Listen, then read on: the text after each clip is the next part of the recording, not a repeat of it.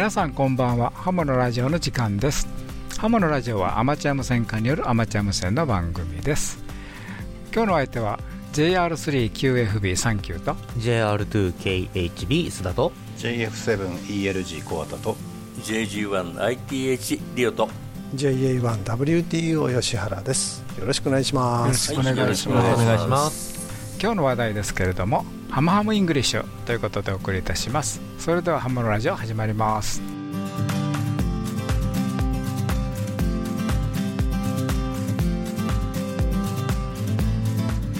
この番組はきっと人生はもっと楽しい。無線従事者免許のアドバイザー QCQ 企画の提供でお送りします。11月25日から26日 CQWW の CW 部門が開催されましたがいかがでしたでしょうか、はい、皆さんいかがでしたか？私は出てないですけど。私は出てないです。私はあの 10m で、ええ、たっぷり楽しみました。でまあ土曜日はちょっといろいろあって出られなかったんですけど日曜日朝からずっと出てて、ええ、結構行きましたねうん。よかったですね。20私が26ゾーンの42エンティティで105曲できましたね。ああなるほど。はい。私がね同じ28だけで予備に回って、はい。えー、6大陸は制覇、うん。で24ゾーン35エンティティですかね。あ勝った勝った。あ負け取りますが。でも曲数がと大陸もアフリカ取れなかったんで、そうですね、はい。うん。ただあのサンスポットもですね週末に179まで上がりましてありましたね、はい、これは良かったなと思ったら土曜日にですね、はい。A インデックスが38まで上がってしまいまして、えー、時期嵐が起こったと。いうことで。ジンクス通りと言いますかね。ジンクス通りですね。で土曜日私はちょうど出られなかったんだけど、えーその時に調子が悪かったと、で日曜日の朝9時頃から帰あの戻ってですね、えーかなり深いところまで、えー聞こえたかなという感じですね。うん。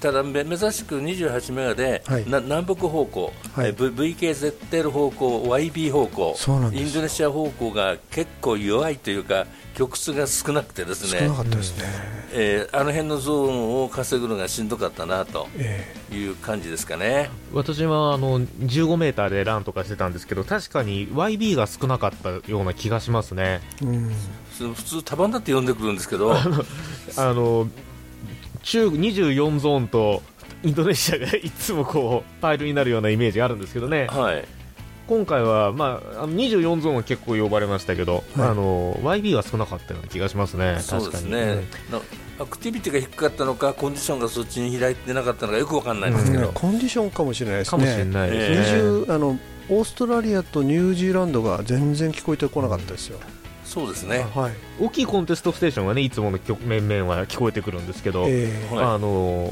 VK もなんか5文字コールとか6文字6桁のコールとかなんかあんまり聞かなかったイメージですね、4桁のコンテストコールばっかだったような気がしますね。うんそうですね、いや、に28名がね、それすらも聞こえてこない状態だったんですよ。私はようやく2曲ぐらい捕まえましたけどえはい。ニュージーランドはゼロでしたね。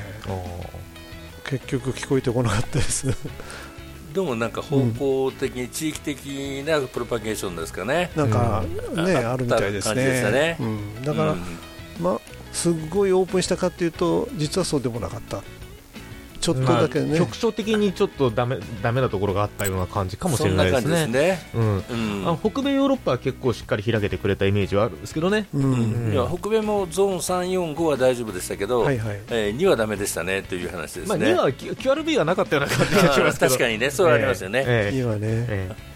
でも345よりもっと南行ったあのカリブ方面、中南米方面もまあまああのそこそこ開けたかなっていうイメージですね。あそうですね、はい。10、11、12、13、10あ13までか、13まで、はい、はまんべんなくやれましたよね。ね。うん。まあ、じゃあということで結はい。構楽しめたということですね、そうですね。そうですね、あの懸念してた sunspot も上がってくれましたんで、はい、はい、コンディションはあのー良かったと言っていいんじゃないかなという気がしますね。そんな気がします、はい。はい、はい。はい。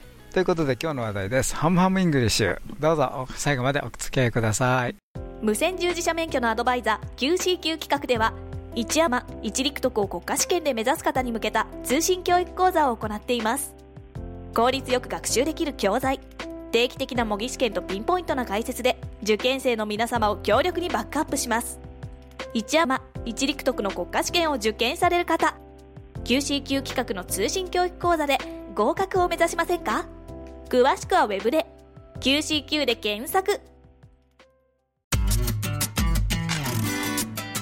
ハムハムイングリッシュ2023年12月号ボリューム1えっと、リスナーの皆様に英語にしとし、えー親しんでもらおうという企画、ハムハムイングリッシュ。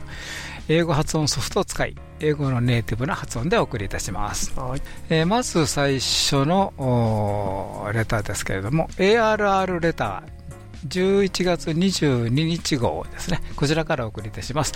えー10メーターのね、コンディション、まあ日本でもね、結構、6メーターとかも含めてですね、えーハイバンドのコンディションがいいんですけれども、えーアメリカからですね、スイスに、スイスのレピートを経由して、起業、急走した相手は、ということでね、えーお送りいたします。どうぞ。Florida hams make contact 100 miles apart via 10 meter repeater in Switzerland. When 10 meters is open, amazing things can happen. Lou Romero, W4LT, knows that well. He said, When 10 is open, I often venture up into the top of the band to see if there is any FM activity. I've always liked to use 10 FM, especially when conditions are marginal to observe the Faraday phase distortion on signals.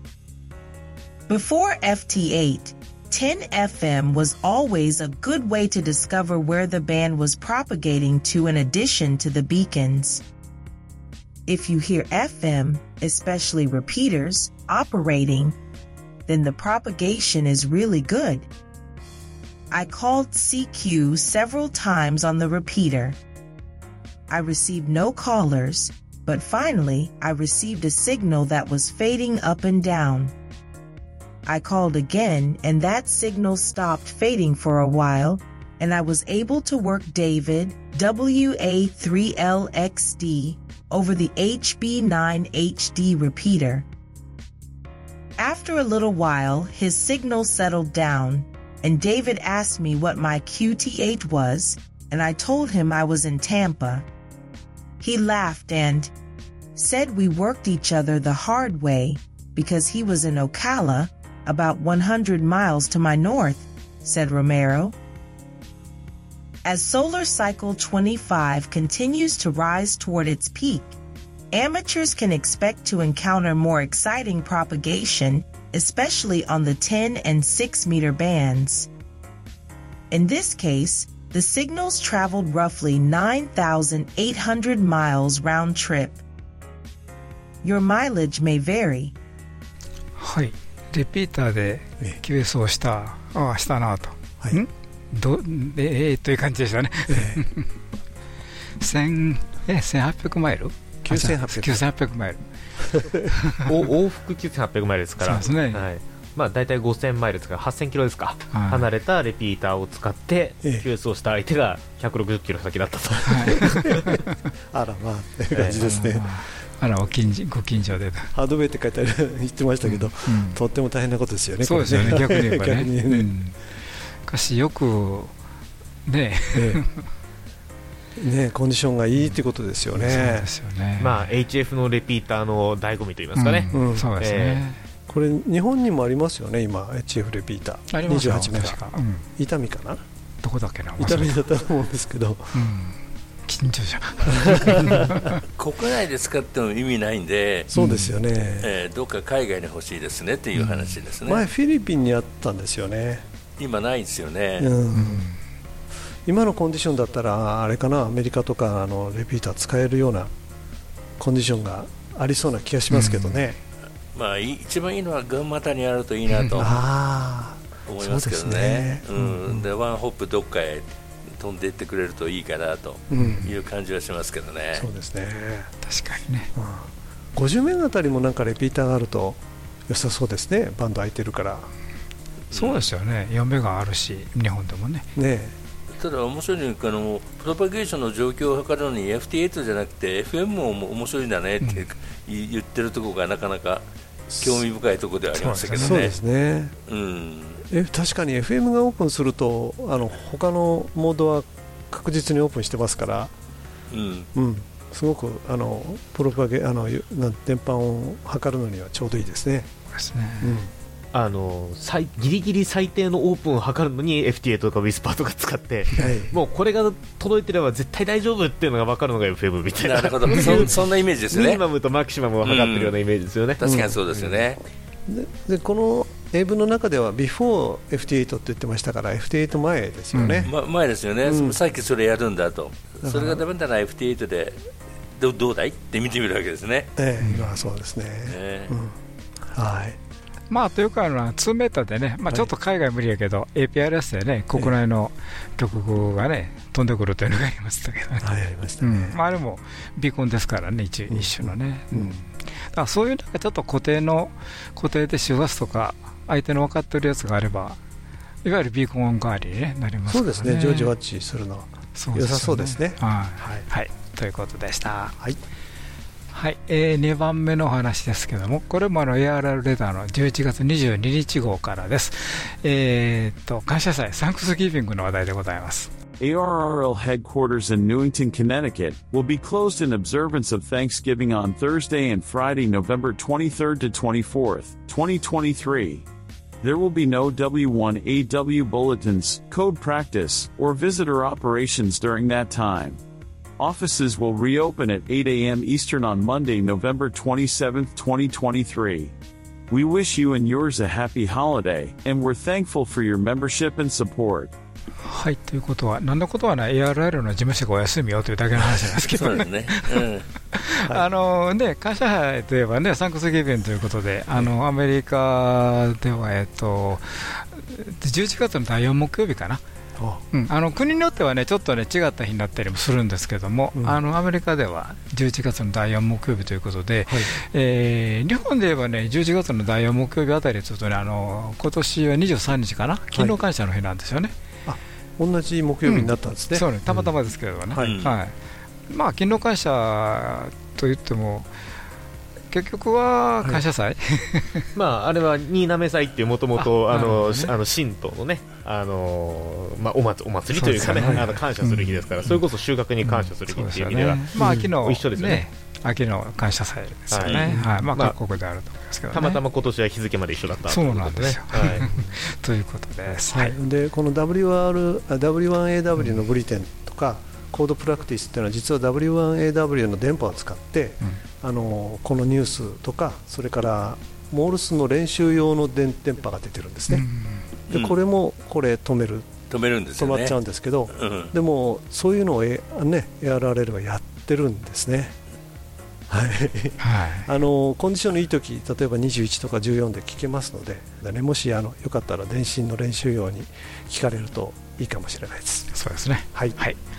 えーっと、次はですね、ARR レターの11月22日、同じ号からなんですけども、えー感謝祭とくれば、次はバラックフライデーということでね、はい、その話題でございます。どうぞ。ARRL mystery boxes are back. This Black Friday weekend, there are two mystery boxes to choose from. The first applies to orders for the new 25th hardcover edition ARRL Antenna Book. The second, the commemorative hardcover collector's edition of Handbook 100. Each mystery box includes the book and other bonus items. For $79.95 each. They are a great deal and the perfect gift for every amateur radio operator on your holiday list. Black Friday mystery boxes are available November 24th to 26th, 2023. You need to be logged into the website to check out. No returns or exchanges on mystery boxes. はい、ということで、まあ、半分宣伝と言ったら宣伝ですけれども、そうですね半分というか、もう8割ぐらい宣伝ですね。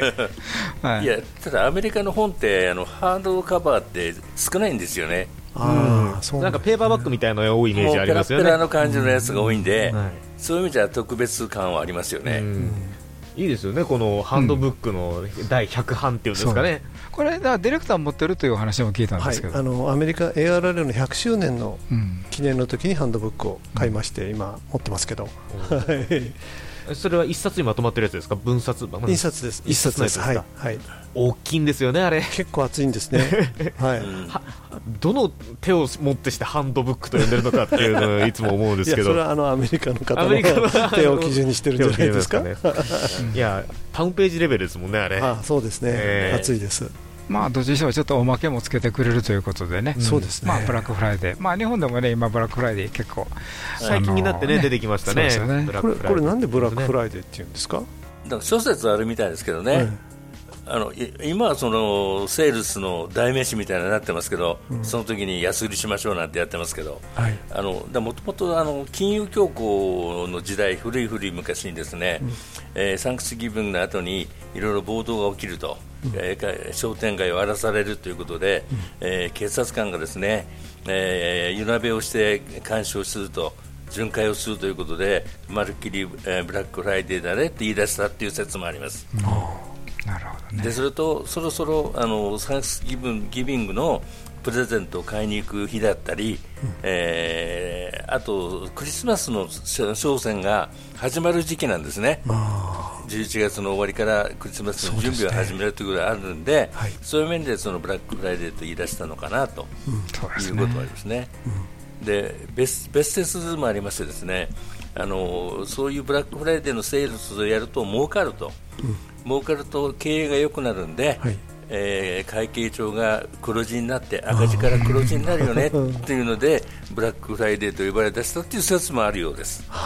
なるほどね、え英語でも黒字赤字って言うんですね。い言いますね、えーあの in red ink、in black ink ですね。ああ、なるほどね、あのこの間私うっかり勘違いしたんですけどブラックフライデーとあとプレミアムフライデーっていうのは別なんですよね 別ですよね。なんか最近どっちもお店で出してるので最近プレミアムの方はないですけどね、あの勘違いしそうになりましたけど。そいや私もたまたま通販でね、ええ。ちょっと欲しいものがあって、注文しようと思ったら、ちょうど赤字でね、ブラックフライデーって書いてあってね、2割引きやったんですよ。ほうん、ちょっと得した雰囲気ですけど もね、はい、まあ、うん、あの買った分だけ金払うとるやろって、うちのものに言われましたけどね、あそういえばその次の月曜日になんかサイバーマンデーとか言いますよね。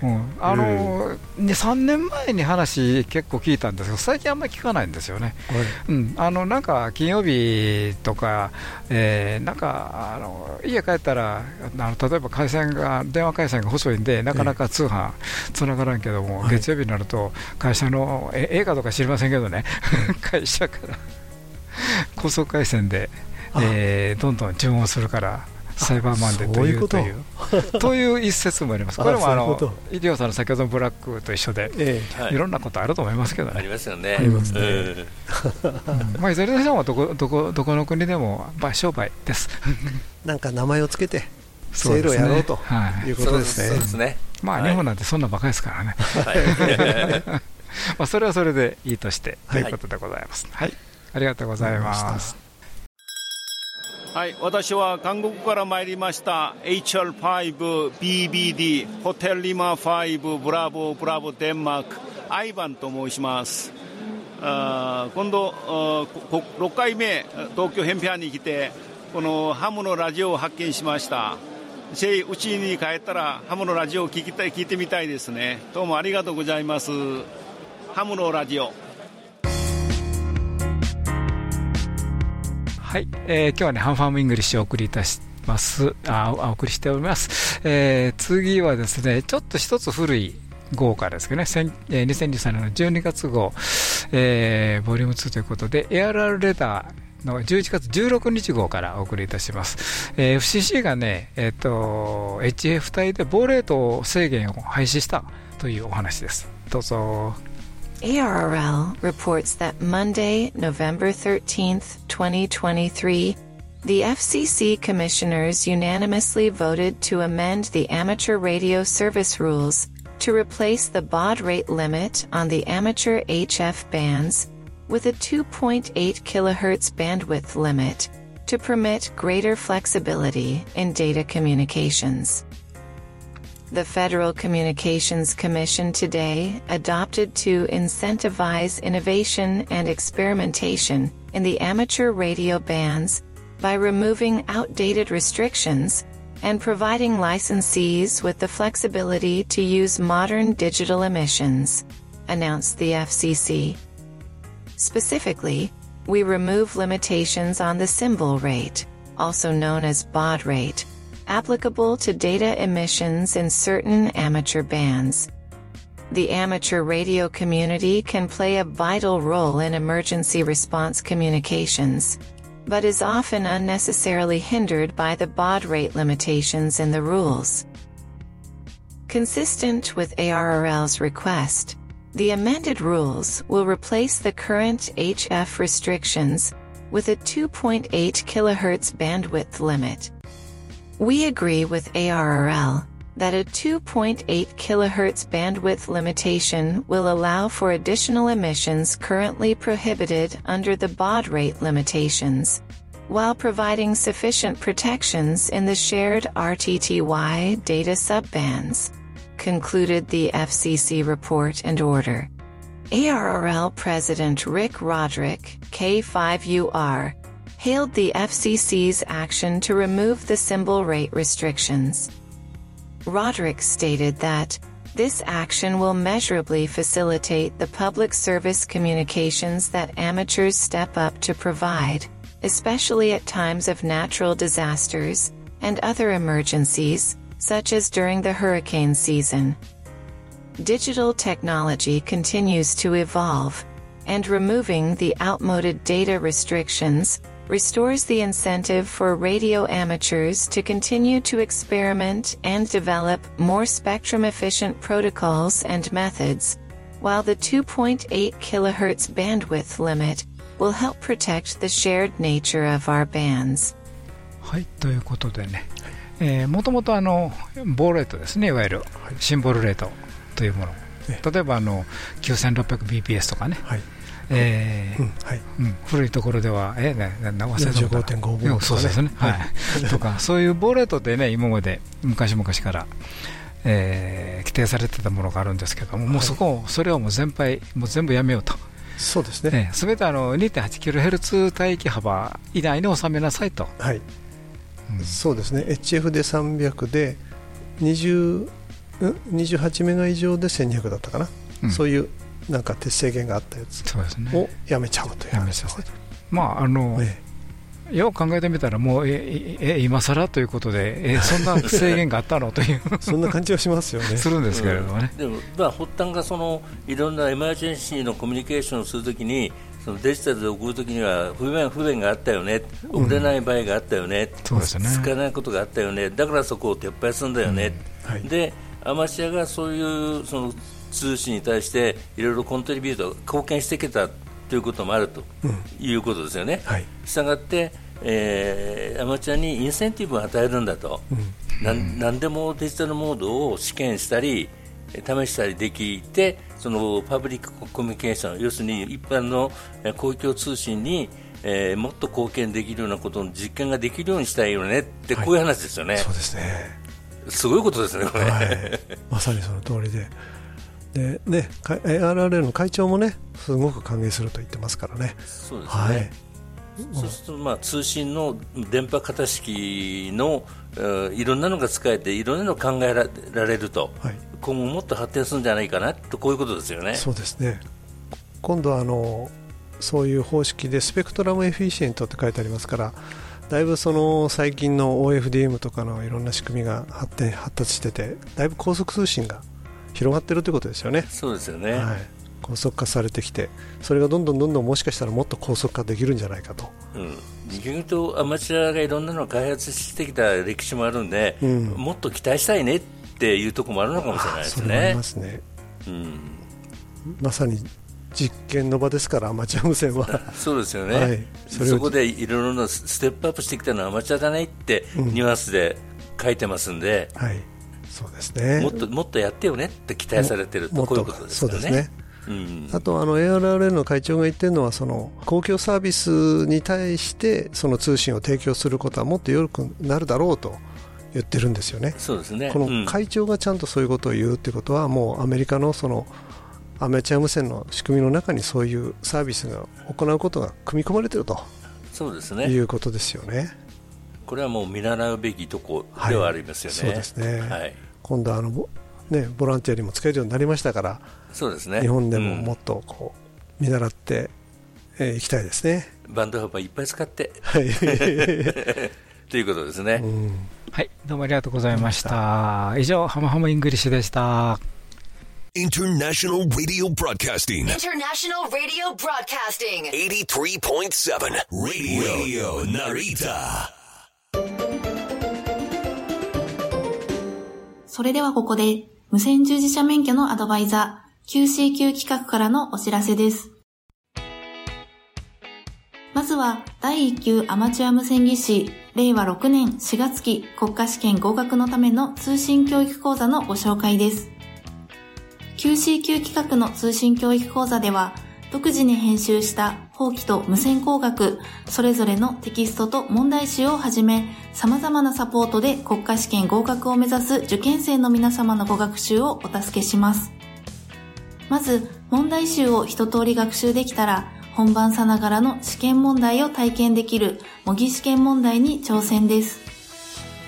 模擬試験問題は約3週間に一度のペースで計5回にわたってお送りいたしますので、お忙しい方でも計画的に学習を進められますね。インターネットの受験生専用サイトには、無線工学重要公式集や試験に出やすい電波法令集などを掲載。わからない問題があれば、質問フォームからいつでも何度でもご質問いただくことができます。専任の講師が皆様からの質問を一つ一つ丁寧にお答えしますので、ぐっと理解が深まります。ぜひご学習にお役立てください。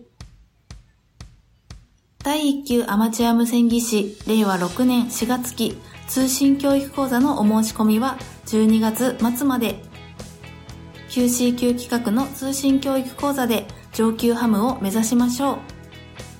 お申し込みはホームページからお待ちしています。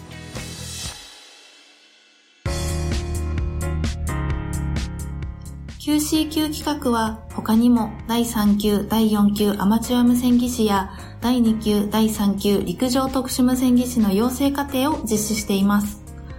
どの資格も講習会と e ラーニングの2つの受講方法があり、お好きな方法で無線従事者資格を取得することができます。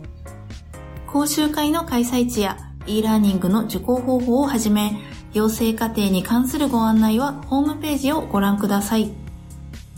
ホームページには各地のハムショップをご紹介するあなたの街のハムショップを掲載しており、お店の情報や所在地を確認することができます。アマチュア無線を始めたいけど何からしたらいいのかわからないという方は、まずはこちらのページをご覧ください。ハムショップ一覧のお店の名前の横に QCQ 企画のロゴマークがついていたら、養成課程をお得に受講できるチャンスです。QCQ 企画のロゴマークがついたお店経由で当社の養成課程に申し込むと、受講資格やご年齢にかかわらず、受講料金から3000円割引となります。ぜひお近くのお店に行って3000円割引のキャンペーンコードチケットをゲットしてください。これで養成課程をお得に受講できるし、資格を取った後もお店のスタッフの方と相談しながら、使用用途に合った無線機の購入ができるので安心ですね。このようにリニューアルして今までよりももっと見やすく、お役立ちページ満載な QCQ 企画のホームページをぜひご覧ください。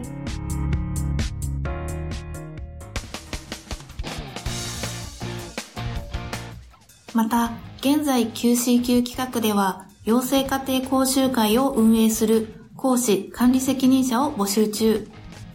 例えば、アマチュア無線技師の講師なら、福井県や石川県などの北陸エリア、香川県や愛媛県などの四国エリアを中心に募集しています。現在募集中のエリアや応募条件、応募方法についてもホームページからご確認いただけます。お電話でも受け付けていますので、興味をお持ちの方はぜひお問い合わせください。QCQ 企画の講習会で講師管理責任者デビューをしてみませんか ?QCQ で検索。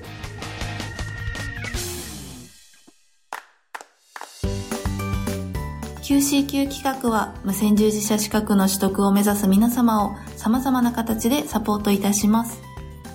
お電話でのお問い合わせは東京03-6825-4949東京03-6825-4949まで平日9時30分から16時45分の間で受け付けております。以上、きっと人生はもっと楽しい QCQ 企画からのお知らせでした。若者ハムの支援コミュニティ、ヨタジャパンをご存知ですか？ヨタジャパンでは私たちと一緒に活動する若者会員を募集しています。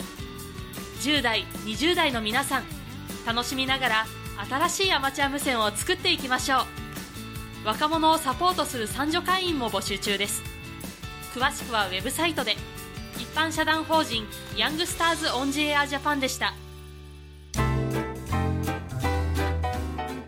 はい、えー、ハマームイングリッシがね終わりましたところでね、はい、え、っと2023年の WRC ですね、はい、いわゆる WRC2023 が、えー、この11月の末から12月の初めかな、まあ、あのこの中村ですね、そうですね12月15日とか言ってますか、ね、あなんか15日か、はいうん、だからこの放送のある時がまだ、ね、まだまだ、うん、乗りに乗ってね、会議してると。そういう感じです。ところですね、はい。はい。えー、そこで開催てるされてるのはいいんですけれども、うん、えー、ちょっと以前から話はあったんですけどもね、はい、WRC2023 ではですね1200メガヘルツ帯。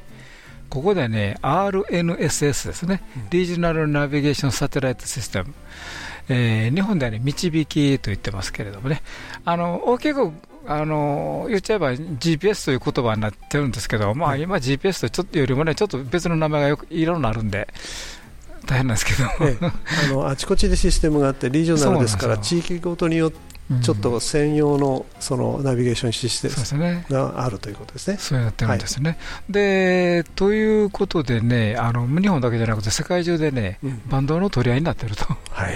特にこの1200メガヘルツですね、はいあの日本ではね、あのアマチュアバンドではね、えーと、レピーターとかね、いろんなことやってますけども、はい、最近ちょっとなんか、ちょっといろんな放送の関係でね、レピーター、この間ちょっと停止してくれないかというね、要望来て、ね、ありましたね、中継回線に使われてるんでね。はい、まあまあ、そういうのは、えー、極端な話、また可愛いもんなんでしょうね、今回は。はい。えー、実はのこの前回のね、WRC2019 区ですね、うん、えー、4年前から継続協議していたようなんですけれども、うん、えー、これがね、ITUR のレコマンデーション M.2164 として決着したと IARU がニュースで発表していると。いうことです。これちょっとリンクあるんで、はい、またハムのラジオのホームページかなんかにリンクを貼っていただければ、ね、はい、はい、はい、貼っておていただきますんでね、はい、えー、結果なんですけども、はい、1200メガヘルツ帯によってアマチュアはほとんどの周波数出力が大幅に制限されてしまうと、はい、いうことなんですよね。でもこのリコマンデーションはそうなってますね、はい、そう読み取れます、うん、あの日本で許可されている周波数の範囲ではね、あの1200メガなんですけどね、うんはい、導くとの重なる分は実はないんですよ。はいはい、でもね、あの、ITUR の韓国とかで見たり、それからその中の話とかで見るとね、え日本はあの、ちょっと細かい周波数いっちゃうんですけども、1240から1255で76があの、えっ、ー、と、ゴロナスってやつがあるんかな？あの、うん、GPS ご存知の方はね、いろんな方式の、そういう位置方位システムのあるのご存知とは思いますが、その中にゴロナスというのがありましてね。はい。から1256から1280までの間にコンパスとです。はい、から1258.29から1299.21まで、はい、えー、ガリレオ、はい、特にガリレオはもろに1200のアマチュアバンド。はい。はい。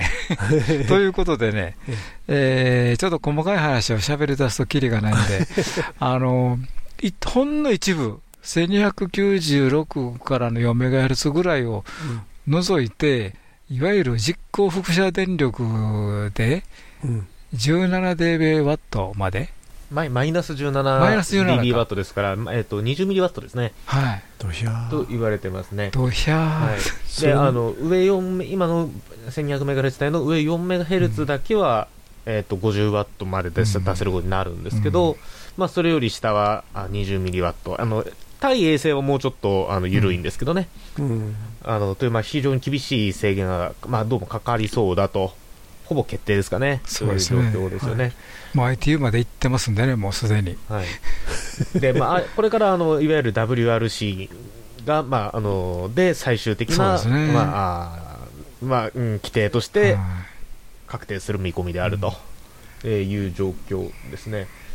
で導きはこれあの実は 1200MHz 帯がっつり影響してましてですね、うん。あのーこれ JAL 側のサイトに実は導きとアマチュア無線の関係って出てるんですけども、はいぜえー、と一応 1200MHz 帯の 40MHz 分全部一応かぶるってるそうだったんですか。らしい。ですね。1260から日本のアマチュア、1260から1300が、まあ、日本のアマチュアバットですよね。でで60までが導き、いや、1278.75に即位信号があって、その、それが待機幅 42MHz あるらしいですよ。あそこにそんなんがあったんですか？なので、えーっとまあ、基本的にはですね、あのひその導きのことを考えると 1200MHz はもう影響下に完全にあるという状況ですね。で、まあ、今回のうんまあ、IRU のまとめた資料とかには導きの名前は出てきてないですけども、うん。まあ、日本であの当然これから法令改あのこの WRC の勧告を受けてですね法令改正になるでしょうから、まあ、その場合に導きのことが考慮されてさらに厳しくなる可能性が否定できないと。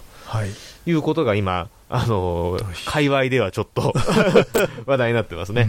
はい。うんまだ決まったわけではないですけど、ん。それでも1200メガはほとんど使えなくなると、で、あの、はい。既存の無線機で 1200MHz まで含めて技的取ってる機械っていっぱいありますよね。ね。私のあの使ってるハンディ機もそうなんですけども、ええ。その技的が取り消されるんじゃないかっていうちょっと懸念まで出てきてますね。ああ確かに。出力1ワットありますからうね、ん。それがもう20ミリワットじゃ全然違いますからね。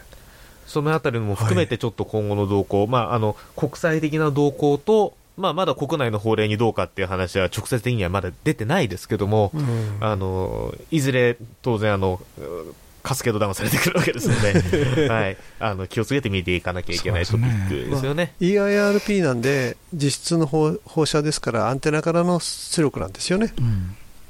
アンテナからの出力ですから、アンテナのゲインまで含んじゃうわけですよね。だからパラボラ使ってはもう、えらいこともうパラボラなんかもう置いてるだけでダメですね。ですね。え。らいこっちゃええ。感じはい多分やえ。ダイポール使うだけでも結構危ないですよね。に3デシ弱ありますから。ああそうですよね。そうするともっと10ミリワットよりぐらいになりますよね、その送信機出力とすれば、まあちょっとはい。同軸のロスをどれだけカウントするかとか、そういう議論もありますけども。同軸500メーターぐらいつなげば。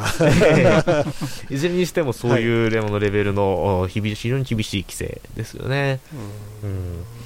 なんか1200あまり出てないですけど、この間、須田さん1200で楽しんだんですよね。この間ちょっと東京の UHF コンテストというコンテストでちょっと山の上からええ2時間ぐらいハンディ機でね、あのやりましてあの100曲ぐらい2時間で行っちゃったんでびっくりしたんですけど 結構いるんですね、1200。やっぱりあの IC9700 とかですね最近ちょっと高い周波数の無線機立て続けに出てましたから、はいはいそれでちょっと流行ってるのかなっていう感じがしますけどね。はいまあ、ただ20ミリワットになったからと、まあ、なったからというか、まあ、これからきっと、それ20ミリワットで残るだろうという前提で話しますけども、あの、なったからといって、アマチュアバンドとしてお召し上げ、完全にお召し上げになるわけじゃないので、うんまあ、それはそれで新しい遊び方を考えるっていうのは、一つの見方なのかもしれないですよね。はい。まあただあの、パワーの強い部分が残るので、うんそれもあのある程度の幅、4メガぐらいあるのかな、はい。うん、だからなんか使えそうですね、まあ、これ、あの、4メガ分が、あの、日本でも使え、使えるようになればっていうなそういうことですけどはい。導きの関係がちょっと心配ではありますけれども。えええええ。というちょっと、あのはい。このこの間もちょっと無線局審審査基準とか、なんかあの辺あたりの厳しくなった話がこの番組でも出ましたけども、はい。うん、やっぱりまたかっていう感じで、ちょっとか、あの悲しい気持ちに立て続けにさせられてるなという、えー気持ちにはなりますけどね。なんかあの放送中継回線でどうのこうの言うてるレベル以上の話だよ、これ、はっきり言って。うん。いや、もう完全にこう上上からといいますかね、うん。一番上のところから、シャツの割り付けが変わるっていうわけですからね、ほとんど。そうですね、そうすると、この放送中継回線も変わるんでしょうかね。うんあの 衛星ですからその降り注ぐわけでそこに中継回線横切っていっちゃうとあんまり良くないということが起こるかもしれないですね。この韓国の中でもね、うん、あのえっと、今、えっと、実行輻射電力云々とかいろんな言いましたけど、あのその、はい、行革に関してもいろいろと、制限じゃないんだけども、あの上に向けるんやったらもうちょっといいよとか、なんかそういうふうな感じもありますんでね、ちょっと詳しいところまでは分かんないんですけどね。すごく読みづらいんで、うん、そう。読みづらいんで、うん、なかなか悩んじゃうんですけど、うんね、上に向けるといいよっていうあの緩くしますよっていう使い方と緩く厳しくしますよっていう使い方と両方あるように、今パッと見た感じで見えますね、はい、ただ放送中継回線の場合は完全にその行き先がもうパラボラでビシッと決まりますからかえってあのーその、えーと、GPS といいますか無線航行衛星業務っていうんですか、うん、には干渉しないっていう判断になるかもしれないですね、うん、逆にそのパラボラでそこの間だけしか電波が漏れないようになるべくするアマチュアみたいに広範囲に電波を広げるわけじゃないので、その可能性もあるかなと思いますけど、ちょっと確たることは分かんないですけどね、まあ、そこら辺はちょっとこれからの総務省のこういう法令とか、ね、運用規則とか、そうですねちょっと注視注視していく必要がありますね。この話ばっかりは、うん、あのアマチュアバンドをね取られない取られないって怒られますけど、うん、あの一生懸命みんなで出ましょうという話以前の問題ですね。これ以前というかもっと上のレベルの話ですね。そうですね。まあ、そうなってくると、次はじゃあ、1200目がこれだけ縮小するんだから、代わりにこうやってよみたいなですね、ねなんかこう、交渉材料にでするといいんじゃないかっていう、言ってる方もいますけどね、はい、その辺も含めて、これから、あのはい、あの気をつけて見ていかなきゃいけないと言いますかね、はい、3.5メガとか1.9メも連続にすると。そうそうそう、うんまあ難しいでしょうけど、うん、だからこういうふうな、まあ、ニュースといいますかね、記事というか、はい、まあ、例えば総務省からのあのいろんな、まあ、提案とか、あのパブコメとかありますよね、はい、そういうのもやっぱりしっかりと我々見見ておかないと、いつの間にかなんか変わってしまってるという、可能性ありますね。うん、まあパブコメに出るときは、なんかほとんど決まってる内容なのかもしれないんですが、うんあの見ておく必要がありますね。で、ね、あそこにアマチュアって書いてないとなかなかあの 引っかからないというか見に行かないんですけど、うん、だから運用規則が変わったとか。なんかそういう、ね、思考思考規則が変わったとかそういうのも引っ掛けてみないといけないということですね。まあ、もっと言うと、これはあの国際会議でのトピックですので、うん、あの結構、海外の連盟がすぐ速報を出してくれるってことがあるんですよね、うん、今回もイギリスの連盟がかなり早かったのかなと思うんですけども、イギリスはね、代表者が出てますからね。ね。はい、まあ、そういうところを含めると、やっぱり英語の情報を取りに行くアンテナっていうんですかね、はい、が必要なのかなということで、おハムハムイングリッシュの話につながったみたいな。ですね。はいそうですね。毛嫌いしないでとりあえず英語の情報を取りに行くと、うん、今、翻訳は機械がやってくれるので、うんうん、そんなに英語は分からなくても気にしておけば大丈夫ということですね。はいありがとうございました。はい、ありがとうございました。JS2FLW 柴田でございます。1.9からあの430までオールバンド出ております。皆さんよろしくお願いいたします。無線従事者免許のアドバイザー QCQ 企画ではアマチュア無線技師と陸上特殊無線技師の養成家庭講習会を実施しています。専任の講師が今節丁寧に講義を行いますのでどなたでも安心して講義に挑んでいただけます。皆様のお近くで開催される講習会をご確認いただきぜひ受講をご検討ください。詳しくは Web で QCQ で検索。はい。ということでね今日の番組いかがでしたでしょうか、はい。はい。えー、今日の音楽の選曲はねすべてクリスマスということで、はい。えー、実はこの放送12月に突入しちゃったんですよね、はい、ちょっと後になりましたけど話が。ということで今月はあの一応24日まではクリスマスソングを選んできますので、うん、はい。ということですね。で今回は、えー、と1曲目がですね「Please Come Home for Christmas で」で2曲目がですね「I It's just not Christmas. で最後は、えー、I'm home になってます。クリスマスに帰るよという感じになってますので、はい、ディレクターのこだわりポイントですね。